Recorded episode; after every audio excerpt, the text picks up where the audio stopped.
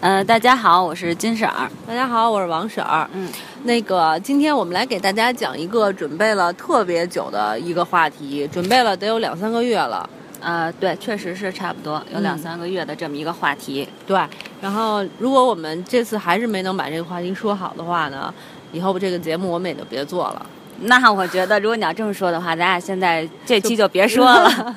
咱俩肯定说不好。对，肯定说不好。反正既然肯定也说不好，所以大家就有一个心理准备吧。那咱们说什么呢？到底？今天呢，给大家说一下，我们之前一直在说，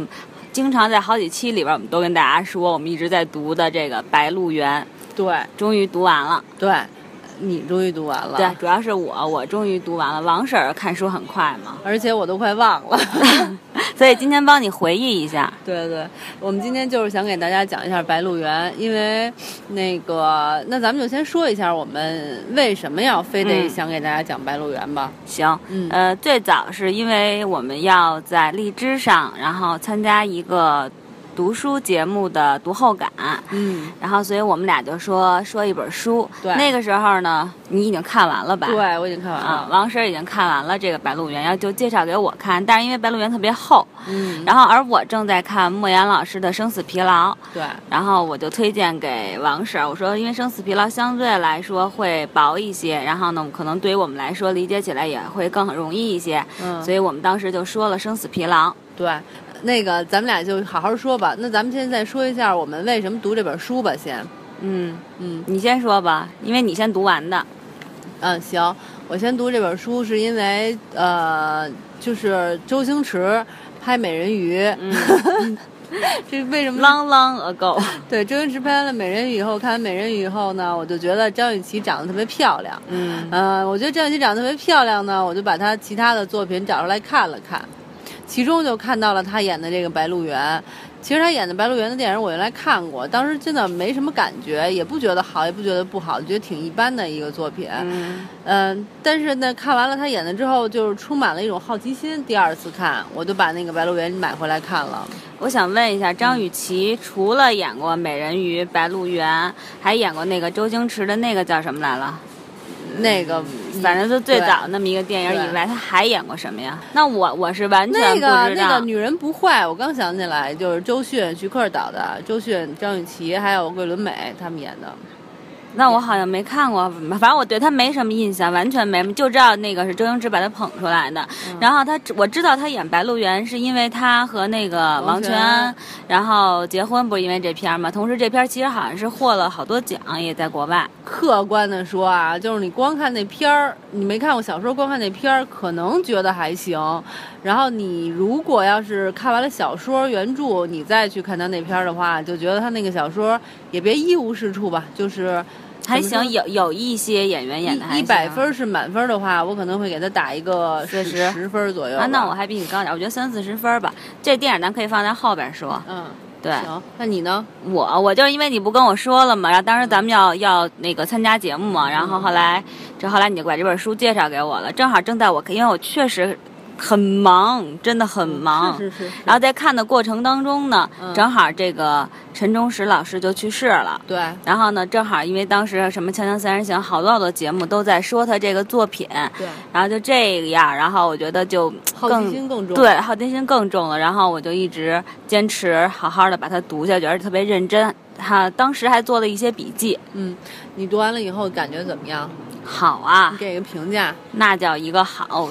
嗯，我觉得你要说就不能说跟《红楼梦》去相比啊，但是它确实是一部，呃，我觉得至少算是近代吧，这么一就在这个近代来说是一个真的很，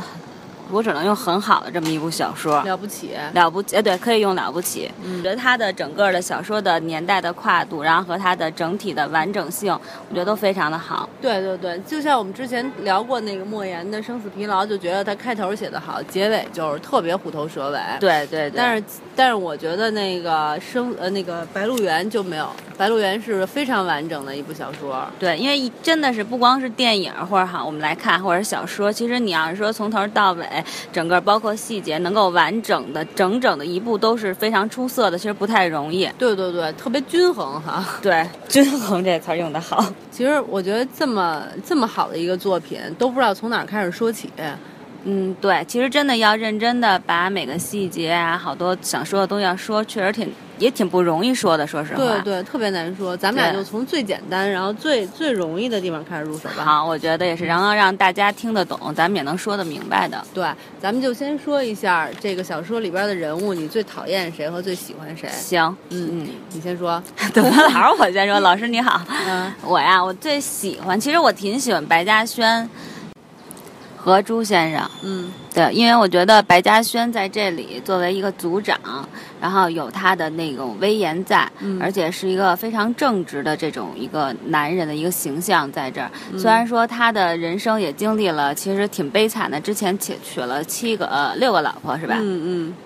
对，然后经历了这些，但是呢，就到他日后的这种种种的这种行为，做呃，就包括他儿子叫什么来着？他们家老大嗯，白孝文。对白孝文，然后呢，就是白孝文犯错的时候，包括对待白孝武这种，还有包括朱先生去世，然后包括他对待陆森这些所有的事情，我觉得他是一个至少在这里，我觉得是一个非常值得尊敬的一个一个男人的代表。嗯对，嗯，朱先生，朱先生，你不也挺喜欢的吗？对，但是朱先生就是也是算是一个，当然我看就是有些人就是会不不是有些人啊，就是读者们有时候会就说是朱先生是一个儒家思想的一个代表，但他那种与世无争，我觉得特别让我佩服。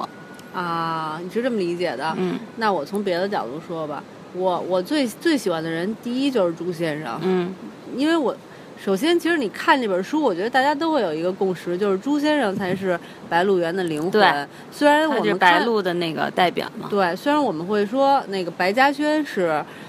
男一，嗯，对吧？然后陆子霖至少是男二，或者是男对男一点五之类的，按戏份儿来算。对，按戏份儿来算对。但是其实他真正的那个代表作者思想呢，想表达的或者他认同的价值观，其实是从朱先生身上体现的。对嗯，你你要说朱先生是那个儒家的代表也行，你说他与世无争，我觉得也行。但我觉得他他的与他所谓的与世无争，其实是一个智慧的体现。他，你比如说他虽然说是不掺和你们那些乱事儿，嗯嗯嗯可是他参军啊，对不对？对他爱国，他带着一帮老先生老头儿对啊对，去参军了什么的，就说明他也不是特就是百分之百与世无争，他还是关心时事的。但是他生他应该是读书又多，智慧又够，所以他就是能看透，比如说军阀之间相争啊，其对实没有好坏，包括后后边的那些党争也没有什么好坏，就是他谁也不向着。包括那个陆兆鹏不是也。就是一天到晚的嗯上他那儿说一些该说不该说的，但他其实对陆兆鹏的态度就是说，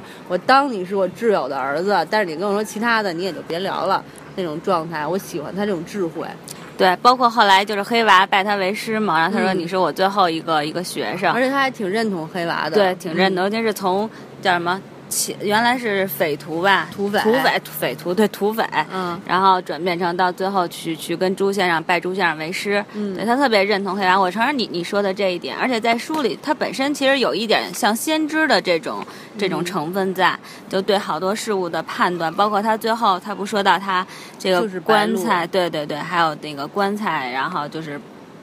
放在那个洞窑洞里啊什么种种种这种，对确实是，对，所以就我就喜欢他这种智慧的感觉，而且我觉得我个人觉得啊，嗯虽然我不认识陈老师、陈忠实老师，但是我觉得陈忠实老师内心深处最认同的一个人，应该是对就是朱先生，嗯。然后，那咱们接着说讨厌的吧。讨厌。说实话，我其实没有特别讨厌，但我觉得有一个女人的形象特别可悲，特别悲悲惨，就是她整个人生都特别悲惨，就是那个陆兆鹏的媳妇儿，嗯，对，然后也其实就是冷先生的女儿，对，对我觉得她其实就是那种感觉，就是过去那种封建那个社会的这种女性和包办婚姻的一个产物的一个悲悲惨的人物，典型受害者代表。对嗯，然后她最后的死，然后呢去描述她，其实太可怕了。对，真的是都疯了那个女的，对对对，对。嗯，其实他是用，我觉得啊，就是我个人理解，就是说他可能在这部书里其实写的比较极端，相当于有了丈夫就跟没有一样的这种状态。但实际上就是描写的，我觉得当时的那种女性就是那么没有地位，然后所有的生活都不能自己去做主的一个状态。对，不过呢，我应该怎么说啊？就是你说这个，我忽然想起前两天你给我发了一篇文章，那篇文章就是有一个人大骂白白鹿原，你记得吗？嗯说白鹿原就是一个那个，还写的不如《金瓶梅》写的好呢，里边全都是淫秽的那些东对对西。对，说女性都特主动啊，什么的对，都都特别骚气，然后说其实就是陈忠实这个这个家伙特别喜欢那种主动的女的，而陈忠实这个家伙就是生活特别的孤独寂寞 冷，就幻想中的女人都是特别热情扑他什么的，对呃那种，然后骂了一堆。我觉得那个就你刚才说到这人物的时候，我就想起他其中其中不也提到这女的了吗？我就想你就是你脑子里都是男盗女娼，你看到的这本书也就是这些你睡我我睡你的这些事儿。如果你脑子里边有家国天下，你看到的这个书就是历史。俯眼看人 机。刚学了一个新词儿，跟着用着还查了半天。 对对对对，就是这个词。我觉得写那篇文章的那个人就给我这种感觉，他根本就看不到这书里边好的东西，他只能看到这些，指不定自己背后看的有多嗨呢。然后写了一篇文章，太可笑了。哎，对你这么说，其实我我特别有一个感触啊，就是有点题外话，就真的是人读书其实是分很多层次的，有人就是字面儿简单的去理解，嗯可能有人就稍微的深层次的加上。过去的那种背景、历史，然后和人物，可能有些人更深层次的，他对于当时的那种整个政治情、政治环境更了解一下，他可能看得更深入。没错，嗯，有好多人你必须得承认，就是看《红楼梦》的时候看的是宝玉跟黛玉的感情。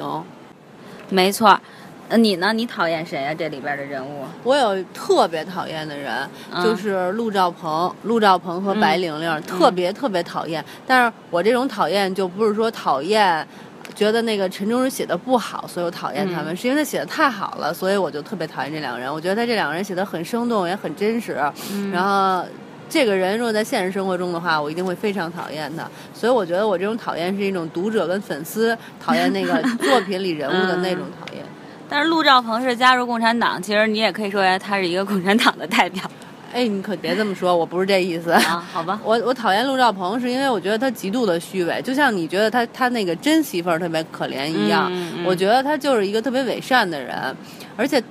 简单的说啊，我讨厌的都是从剧情里讨厌的，啊嗯这段特肤浅，比如说他把那个。他们那个叫什么袁尚给祸害成那样，嗯他就跑了，嗯放火烧了人家那个什么什么仓那个仓库什对么的，对对你然后粮仓，让别人就是嗯替他受罪，都死了，他自己逃跑了，然后自己包括什么害了黑娃呀什么的嗯这些，我觉得他就是坏人中的极品，睡自己弟弟心爱的女人什么的。就白各玲，种，但是睡白玲那段是白玲主动的啊。嗯，对，所以白灵也是挺傻逼的嘛。我觉得就各种这种事情加在一起，让人觉得他这个人嗯就是虚伪。我觉得他就是写的太生动了，所以呢，读者带入进去了，就变得特别讨厌他们。嗯，也就说明陈老师确实写的特别引人入胜哈。我觉得是这样。像你这种平时基本上电视剧都不看的，很对难对让对你有那种代入的对感觉，对代入感。嗯，然后咱们再说嗯一个特别重要的人物吧。行，你想说田小娥是吧？对，其实我对他没什么太大的，就是整体的印象，就是在这部书里啊，如果嗯单纯说书的话，嗯，但是呢，就是我觉得她其实也一特别悲惨的一个一个女性的代表人物，因为她就是相当于是黑黑娃跑了，然后她在那种环境下没办法生存，只能是依靠一个男人，对对吧？其实说白了，当时社会还是男性社会以男性为主主导，，对对女性没有地位嘛。对，然后我觉得就是唯独就是让我印象特别深刻，就是后来因为是咱们这不算剧透哈，不有大量剧透，爱听不 听。好吧。然后那个陆三就是把他杀了之上后上身，了对，是吧然后他就上路呃上身。我但说实话啊，我觉得那一段写的真的特别的真实，就让人看了，我当时看了，我都会有那种毛骨悚然的感觉。对就是他的描写的所有的细节，然后都让你就是越就是真的是特别吸引你，就是你嗯越读越觉得，哎哇塞，就感觉就身不临能其自拔境的 那感觉似的。对对对，这点我也挺认同的。就是我看他写他上身的那一段的时候，我最深刻的感觉就是。就是你小的时候，你总会有一个农村亲戚、嗯或者两个农村亲戚对嗯跟你讲过类似的故事，没错，他的那种口气，包括他讲完了那个故事的感觉，就特像你一农村亲戚，比如说你大大妈啊大姨嗯什么的，就跟你这些说我表们表大爷什么在家说，哎呦，我跟你说，我们村儿出一事儿，对对对，啊，那个谁家那儿媳妇儿死了，结果回来了，你知道吗？就那种感觉，就对特别生动，我也挺喜欢那一段儿的。而且就是你知道吗？就因为用陆三，因为我心目当中我自己会给陆三设定一个形象，然后用陆三的那个形象，就是用他不就相当于是那个小娥上他身的时候，他就用陆三的这种声音就表现一个。个女的，对，模仿小娥，我当时就是自己会在头脑里有那么一个就是真影实射，嗯的对对，自己的嗯一个想象、哇！但是我觉得确实是他这种，就是点写的都特别好，对，我觉得他这些故事不是他自己坐在这儿编出对来的。对对，我觉得这故事都是真实的，然后他就给重新发挥了，重新整理了一下。对，要他不确实当时也查了好多的那种资料，对对，长安县志嘛，不是他查过对。我觉得也是，我觉得如果一个人能坐在这儿凭空想象这些东西的话，几乎不可能。《红楼梦》虽然说就好到无敌，是谁也超越不了那么好的书，但《红楼梦》不也是人曹雪芹真实的故事吗？对，我觉得人就是编出来的故事，永远没有真实发生的精彩。所以就是说，艺术都是来源于生活没的。错儿，还高于生活。对但是你刚才说田小娥的那个，我特别想说的一点就是，我特别认同她不是这部戏这部书里边的主角儿，女女三、女四，就类似就很，我觉得她还没有白玲玲的那种戏份儿重的感觉上。